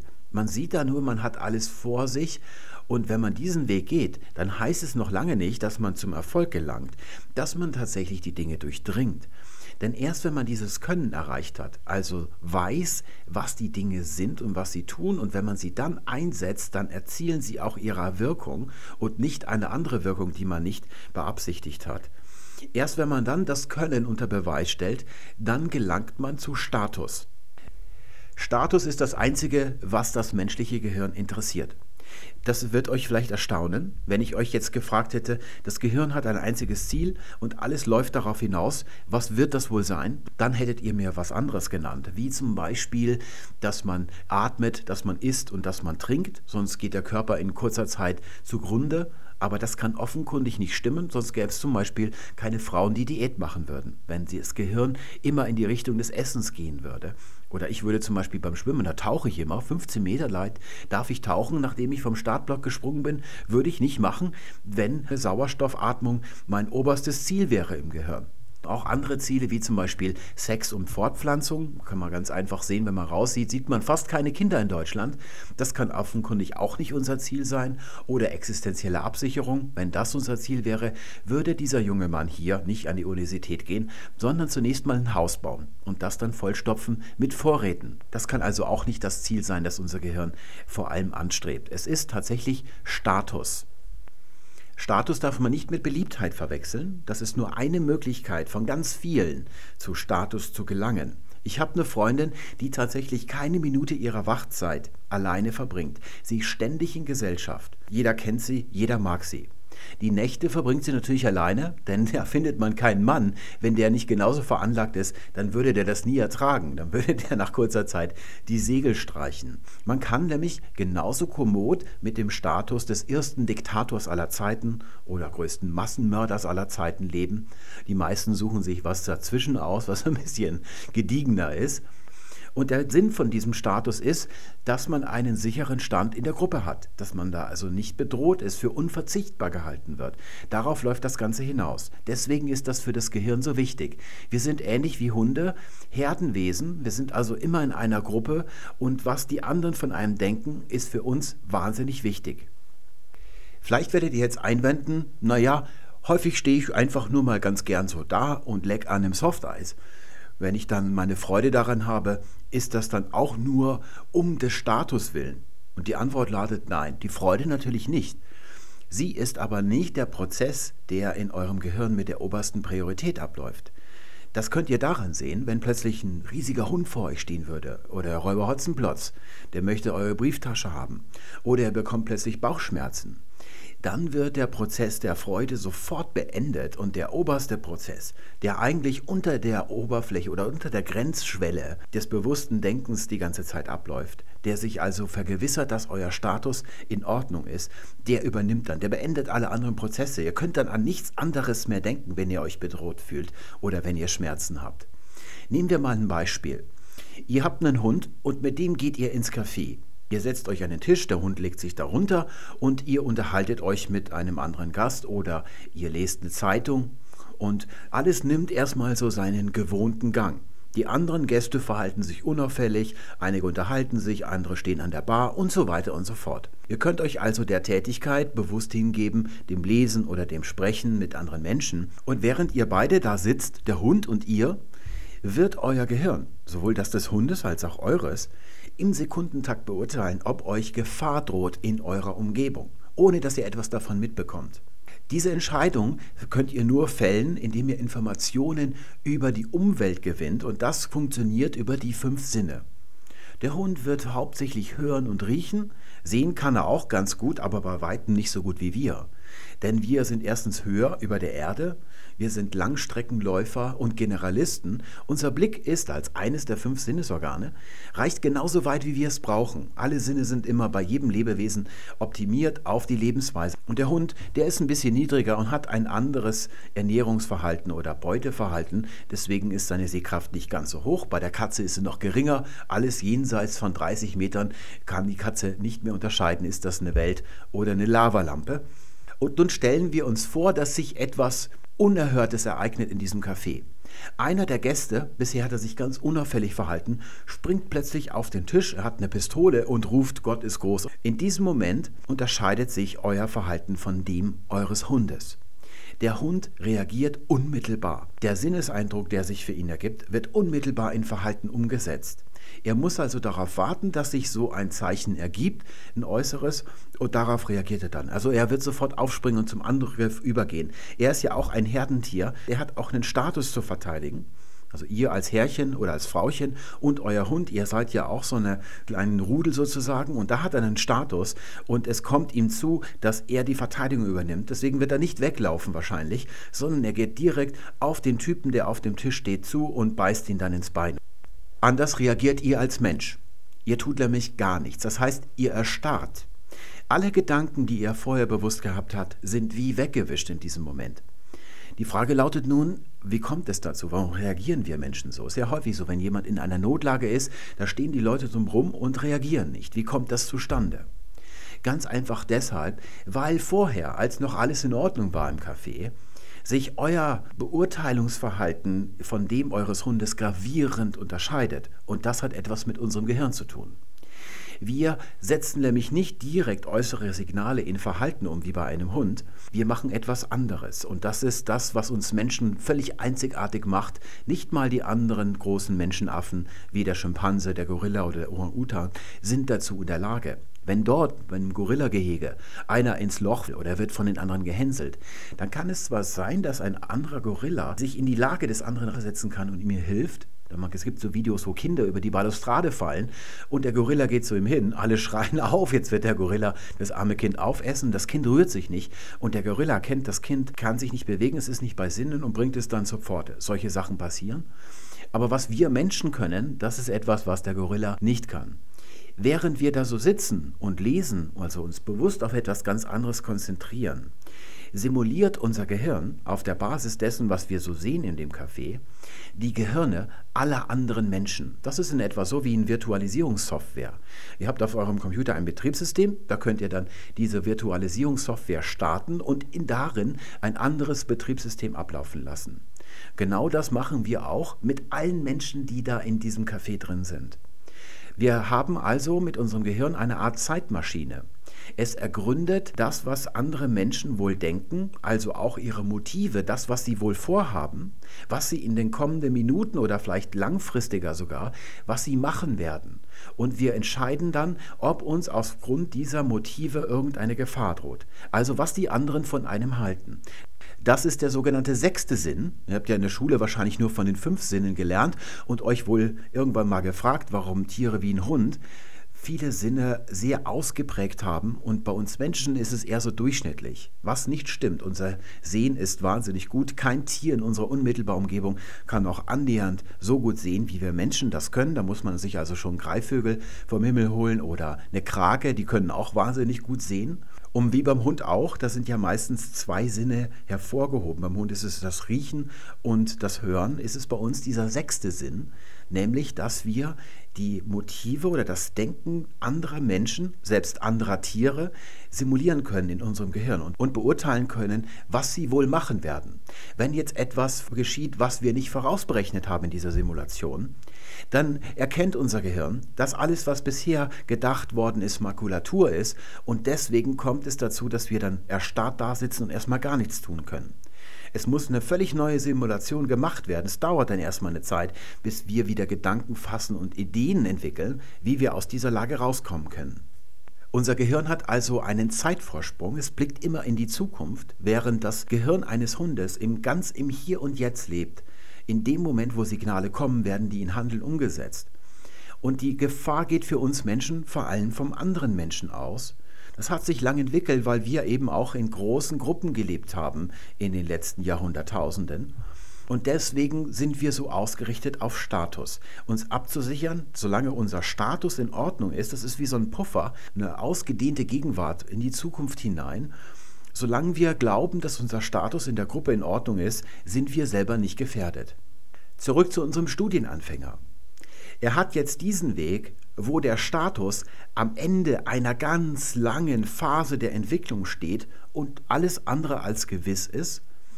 Er hat aber noch die andere Möglichkeit, sofort zu Status zu kommen. Und darin liegt das Perfide oder das, was einen so magisch zu diesem rechten Weg hinüberzieht, was ihn so bequem macht. Indem man nämlich nicht tatsächlich einer wird, der etwas kann und dadurch Status gewinnt, können wir uns auch das Verhalten von Leuten, die etwas können, aneignen, also so tun, als wären wir jemand, der was kann. Darin liegt also dieser rechte Weg, das wäre dann Nachahmung. Und was am Ende rauskommt, ist nicht Können, sondern Attitüde. Und da sind wir bei dem, was wir in der ganzen ersten Stunde dieses Videos besprochen haben. Das resultiert aus diesem Verhaltensschema. Der rechte Weg besteht also darin, dass man das Verhalten von einem anderen Menschen nachahmt. Einem Menschen, der hohen Status genießt, wie zum Beispiel einem Wissenschaftler oder einem älteren, erfahrenen Journalisten, der schon bei einer Zeitung arbeitet. Und man ahmt dieses Verhalten nach, ohne es zu verstehen. Warum verhält sich der andere so? Warum macht er das so? Das all das ergründet man nicht, sondern man imitiert es einfach. Und das, was am Ende dieses grünen Weges steht, das sehen wir hier. Wir sind noch bei unserem Beispiel mit den Anführungszeichen. Da heißt es da bei Spiegel Online, das war im letzten Sommer, und Italien früh ausgeschieden. Ich nehme die Verantwortung für das WM aus auf mich, sagte Italiens Trainer Cesare Prandelli nach dem Spiel. Farbloser kann einer seinen Rücktritt als Nationaltrainer nicht verkünden, das wäre nicht zitierwürdig gewesen. Tatsächlich hat sich der Autor diese Überlegung gar nicht gemacht. Er hat gar nicht überlegt, soll ich das zitieren oder nicht? Bringt das irgendeinen Konflikt oder einen Standpunkt zutage? Sondern er hat ein geometrisches Muster nachgeahmt. Also ganz visuell, in welcher Frequenz Gänsefüßchen auf Zeitungsseiten auftreten. Das ahmt er also nach. Und dann im Einzelfall überlegt er nicht, ob dieses Zitat eigentlich tut, was Zitate tun sollen. Genau das tut es nämlich hier nicht. Hier erkennt man schon mit einem Blick, dass etwas nicht stimmen kann. Denn die deutsche Übersetzung der Äußerung von Herrn Prandelli enthält ein Zombie-Wort, das es nur im Deutschen gibt. Das ist also zumindest schon mal eine falsche Übersetzung, wenn es sich da nicht im Italienischen ein ähnliches Zombie-Wort auftut im Original. Das ist aber nicht so. Und ich habe mir da schon, weil ich da einen Anfangsverdacht habe, mal das Original besorgt, hier von Tutto Sport.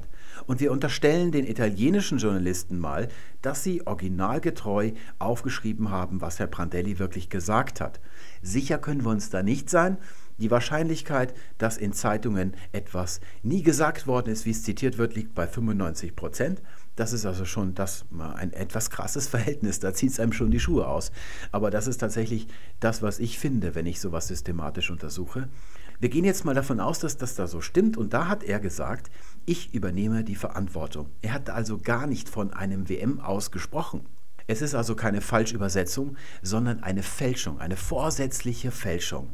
Herr Knack von Spiegel Online wird da vielleicht zu seiner Verteidigung anführen, dass er das eingefügt hat, um dem deutschen Leser den Zusammenhang kenntlich zu machen.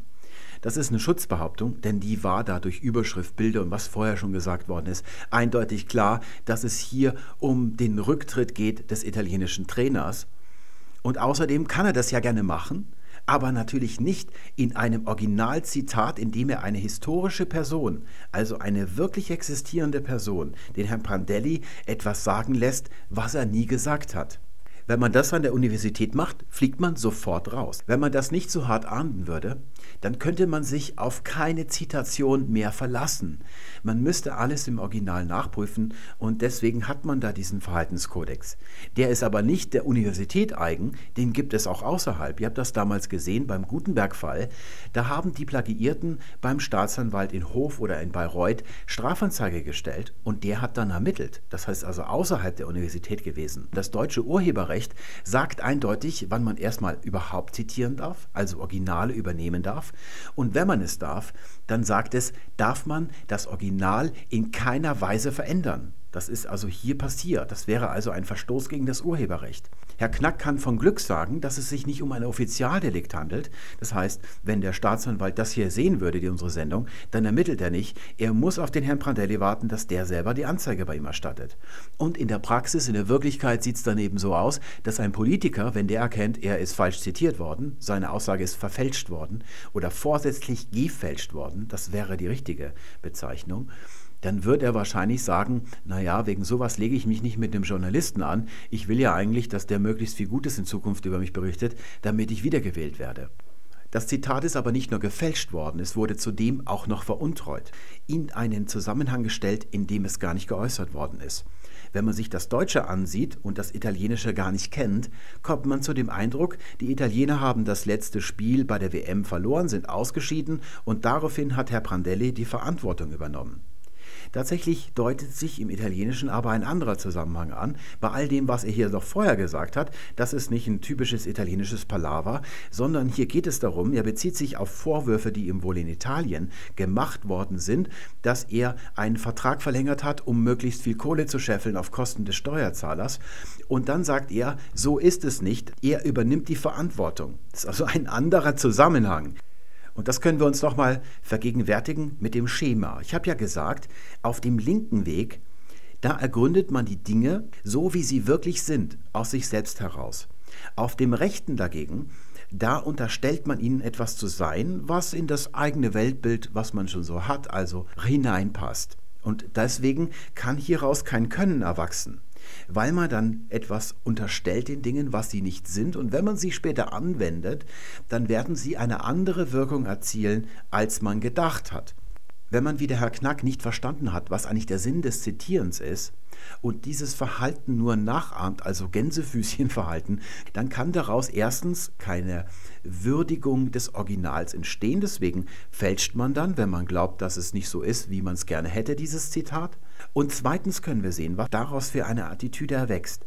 Für den Herrn Knack ist der Herr Prandelli eine fiktionale Figur, mit der er machen kann, was er möchte. Das erinnert mich sehr stark an das, was ich als Schriftsteller mache, als Unterhaltungsschriftsteller. Ich habe aber die Figuren, mit denen ich tue und lasse, was ich möchte, selber erfunden. Die gibt es in der Wirklichkeit nicht. Die können sich nicht beschweren und keine Strafanzeige herstellen. Herr Prandelli ist aber keine Romanfigur. Er ist ein wirklicher Mensch und er ist durch dieses Urheberrecht geschützt. Man kann nicht einfach mit ihm machen, also ihn was sagen lassen, was er nicht gesagt hat. Man darf ihm zum Beispiel nicht unterstellen, dass er nach der Weltherrschaft strebt. Das wäre eine falsche Tatsachenbehauptung. All diese Sachen sind vom Gesetz her geschützt. Und wir sehen, dass in dieser Attitüde, wenn man das alles nicht verstanden hat, dass man hier denkt, dass alles fiktional ist und dass man tun und lassen kann, was man will, weil man eben nicht weiß, was man tut. Unser abschließendes Beispiel lautet die Menschen. Ich werde mal eine eigene Sendung darüber machen, wo das Wort Mensch, Mann, Frau und auch Kind, wo das herkommt. Hier nur so viel. Mensch ist eigentlich die Substantivierung des Adjektivs zu Mann. Also Althochdeutsch Menisko, das Menschliche bedeutete das. Deswegen heißt es auch noch früh im Mittelhochdeutschen das Mensche, später dann der Mensche und dann im Neuhochdeutschen der Mensch. Denn Mann bedeutete ganz weit ins Neuhochdeutsche hinein, also bis vor kurzer Zeit vor allem Mensch. Nicht des Menschen Männchen nur, wie das heute so ist, sondern eine bestimmte Person, unabhängig vom Geschlecht. Das war das Erste, was es bedeutet hat und es bezeichnet eine Person, die tatsächlich konkret ist. Es konnte dann also heißen, ein Mann in Galiläa. Das bedeutet ein Mensch in Galiläa. Und jetzt kommt eine Geschichte mit einem konkreten Menschen darin. Mann bedeutete sekundär auch das Menschenmännchen, aber nur deshalb, weil die Frau immer als Frau dargestellt wird, ausdrücklich. Das war also dann so eine Art relative Polarität, die daraus entstand. Das funktioniert aber nur bei Wörtern. In der Grammatik funktioniert das nicht, das muss man ausdrücklich dazu sagen. Während Mann eine bestimmte Person bezeichnet, hat Mensch der den Menschen als solchen bezeichnet, also ein Angehöriger der Gattung Mensch. Aus dieser besonderen Bedeutungsentwicklung heraus hat sich eine sehr eingeschränkte Syntax von dem Wort Mensch ergeben. Wir können sagen der Mensch, also im Singular mit dem bestimmten Artikel, der Mensch im 21. Jahrhundert zum Beispiel. Also wenn wir es im Plural gebrauchen, dann nur mit Attributen. Wir können zum Beispiel sagen kluge Menschen, schöne Menschen, blonde Menschen. Wir können es auch mit einem Umstand verbinden, also zum Beispiel Menschen am Abgrund, Menschen in misslicher Lage. Die einzige Syntax, die es nicht gibt im Deutschen, ist die Menschen, also der Plural mit dem bestimmten Artikel. Hier wird nämlich nicht vom Menschen als solchen gesprochen, als Angehöriger der Gattung, wenn man das hier tatsächlich mal sagt. Darum geht es jetzt gleich. Das ist also eine neue Zombie-Epidemie, die gerade voll im Schwange ist. Da sagt das Deutsche dann, hat es eine eigene Pluralform oder eigene Vokabel. Wenn konkrete Menschen in der Menge auftreten, und da spricht das Deutsche seit eh und je von Leuten. Früher hat man häufig auch noch von Volk gesprochen, so hört man das auch noch im Englischen, da sagt man People oder sogar Folks. Und da klänge es total irrwitzig, wenn man sagt The Humans, wenn da also eine Gruppe von Menschen gemeint wäre. Das würde man also nie sagen. Und genauso lächerlich klingt es eigentlich auch im Deutschen. Angefangen hat damit vor zwei, drei oder vielleicht auch vier Jahren mit Sicherheit ein Politiker. Das können wir sicher sagen. Ich weiß nur nicht, welcher es ist, denn ich bekomme ja solche Zombie-Sachen erst mit, wenn sich erste Symptome zeigen. Sonst kann ich die nicht sehen. Und wir unterstellen jetzt einfach mal, dass es Sigmar Gabriel gewesen ist. Nicht nur, weil er als SPD-Chef besonders menschlich sein muss, sondern auch, weil er ein sehr guter Redner ist. Wo kann man davon ausgehen, dass Sigmar Gabriel keine Vokabel benutzt, ohne sich Gedanken zu machen, warum er die wohl benutzt oder wenn er sie anders benutzt als andere. Er hat in den Jahren zuvor immer von Bürger und Bürgerinnen oder Wählerinnen und Wählern und so weiter gesprochen, aber nicht, weil es ihm irgendwie um Gleichberechtigung ging, sondern weil dieser Ausdruck besonders lang ist. Und es ist jener Ausdruck, für den er das Ganze überhaupt sagt, nämlich seine Wähler. die sollen ständig erwähnt werden oder sich wiedererkennen in den Sätzen, die er von sich gibt. Sie sollen dadurch den Eindruck bekommen, dass alles, was Sigmar Gabriel denkt, sagt und tut, dass er dabei immer nur das Wohl seiner Wähler im Auge hat. Das ist also der Kniff, den er als Redner angewandt hat. Nun hat sich dann aber die Sache ein bisschen ausgebreitet auf andere auch, die das nicht so verstanden haben. Es gab zunächst mal Redner aus der vierten, fünften Reihe im Bundestag, die diese lange Wendung, also Betonung durch Emphase, durch Länge, angewandt haben als Ruhepol, wenn sie da so geredet haben und ein bisschen überfordert waren am Mikrofon im Bundestag.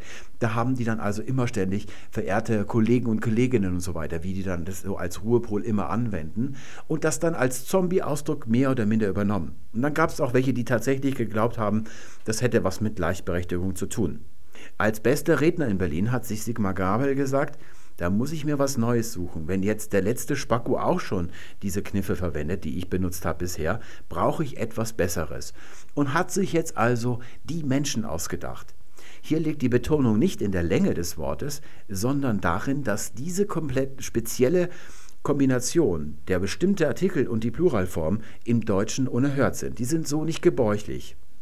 Es ist also falsch im Deutschen, aber auch wieder nicht so falsch, dass es einem sofort auffallen würde, wenn man das Wort auf der falschen Silbe betont und von Menschen redet oder so, dann würde man sofort hellhörig werden, sodass es als Kniff für einen Politiker absolut legitim ist. Und das hat sich dann auch wieder ausgebreitet, es hat wieder viele Nachahmer gefunden unter den Politikern.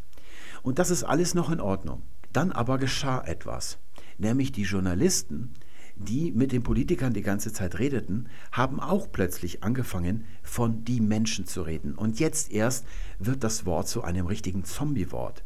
Es breitete sich aus im Kopf von Journalisten. Sie haben erstmal immer von die Menschen geredet, wo normalerweise andere Ausdrücke verwendet werden, wie zum Beispiel, wenn von Flüchtlingen die Rede ist, da wurde dann nicht mehr Flüchtlinge gesagt, sondern nur noch die Menschen. Und in der zweiten Phase war es dann so, dass jeder Satz, jede Äußerung, also jeder Gedanke auf die Menschen hinauslaufen musste. Es wurde dann also nichts mehr gesagt, was nicht in die Menschen endet. Das hat man dann also gesehen in Sendungen wie zum Beispiel Maybrit Illner. Da hat das dann wohl angefangen, dass das auf Journalisten übergeschwappt ist. Und Maybrit Illner sagt dann Sachen wie, was macht das mit den Menschen? Was macht das mit? Ist auch nochmal ein eigenes Zombie-Wort, das wohl hauptsächlich Maybrit Illner befallen hat und ein paar andere. Beim WDR, da ist es immer ganz schlimm, da breiten sich Zombie-Wörter mit erstaunlicher Geschwindigkeit aus. Und dann eben nochmal der Mensch dazu gesagt worden ist. Und dann ist es übergeschwappt nämlich auf andere Journalisten. Es sind vor allem die betroffen, die so eingespielte Beiträge liefern wie zum Beispiel Kommentatoren, Korrespondenten oder Offsprecher, die dann nachträglich solche Beiträge vertonen. Die Syrien-Expertin und Publizistin Christine Hellberg ist uns jetzt zugeschaltet. Guten Abend, Frau Hellberg. Guten Abend, Frau Slomka. Sie haben selbst sieben Jahre lang in Damaskus gelebt als Korrespondentin, auch kennen Yarmouk sehr gut, haben dort auch nach wie vor Kontakte hin. Was hören Sie aus Ihren Quellen im Moment über die Lage dort? Den Menschen geht es sehr, sehr schlecht in Jarmuk, auch deshalb, weil sie seit zwei Jahren abgeriegelt sind dort. Der Stadtteil wird ja belagert und sie hatten sowieso schon nichts oder kaum zu essen und zu trinken zu Hause.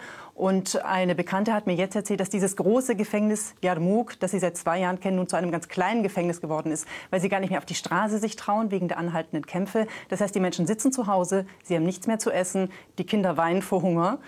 Ein sauberes Wasser gibt es auch nicht zu trinken. Das ist wirklich eine Katastrophe. Scharfschützen sind auf der Straße, erschießen Menschen, die versuchen zu flüchten. Deswegen verbarrikadieren sich die Menschen in den Häusern und warten auf Hilfe. Also die Menschen in Syrien, in Yarmouk, sind jetzt eingekesselt und sie hoffen vor allem, das Lager verlassen zu können. Das ist eigentlich ihr dringendster Wunsch, was ich heute gehört habe. Mhm. Acht gewählte Provinzräte, die wurden demokratisch gewählt in den Gebieten, in denen Assad vertrieben wurde. Die versuchen, alternative Verwaltungsstrukturen aufzubauen. Die versuchen, die Wasserversorgung, die Stromversorgung für die Menschen in Gang zu halten. Das sind sehr wohl Strukturen, oppositionelle Strukturen und es sind eben auch zivilgesellschaftliche Strukturen, die einen Unterschied machen für die Menschen vor Ort. Die Workshops-Organisationen immer noch zum Thema Kinderrechte Geschichte, gerade letztes Wochenende zum Beispiel. Wieder das gleiche maßlose Nachahmen, ohne zu verstehen, was man da eigentlich tut, ohne es wirklich bewusst zu bemerken. Die Frage lautet nun, bemerkt es der Zuschauer? Und die Antwort lautet, natürlich bemerkt er es. Er macht sich vielleicht nicht solche bewussten analytischen Gedanken, wie wir das hier tun, aber bemerken tut er es. Das könnt ihr mal im Supermarkt ausprobieren, ich habe das vorhin erwähnt, wenn ihr mit Leuten redet. Einfach mal eine andere Pluralform als die übliche bilden von einem Substantiv, das Wort ein bisschen anders betonen, werdet ihr sofort eine Reaktion, auch wenn die noch so verhalten ist, kann nur ein Zwinkern sein oder so, bemerken beim Gegenüber.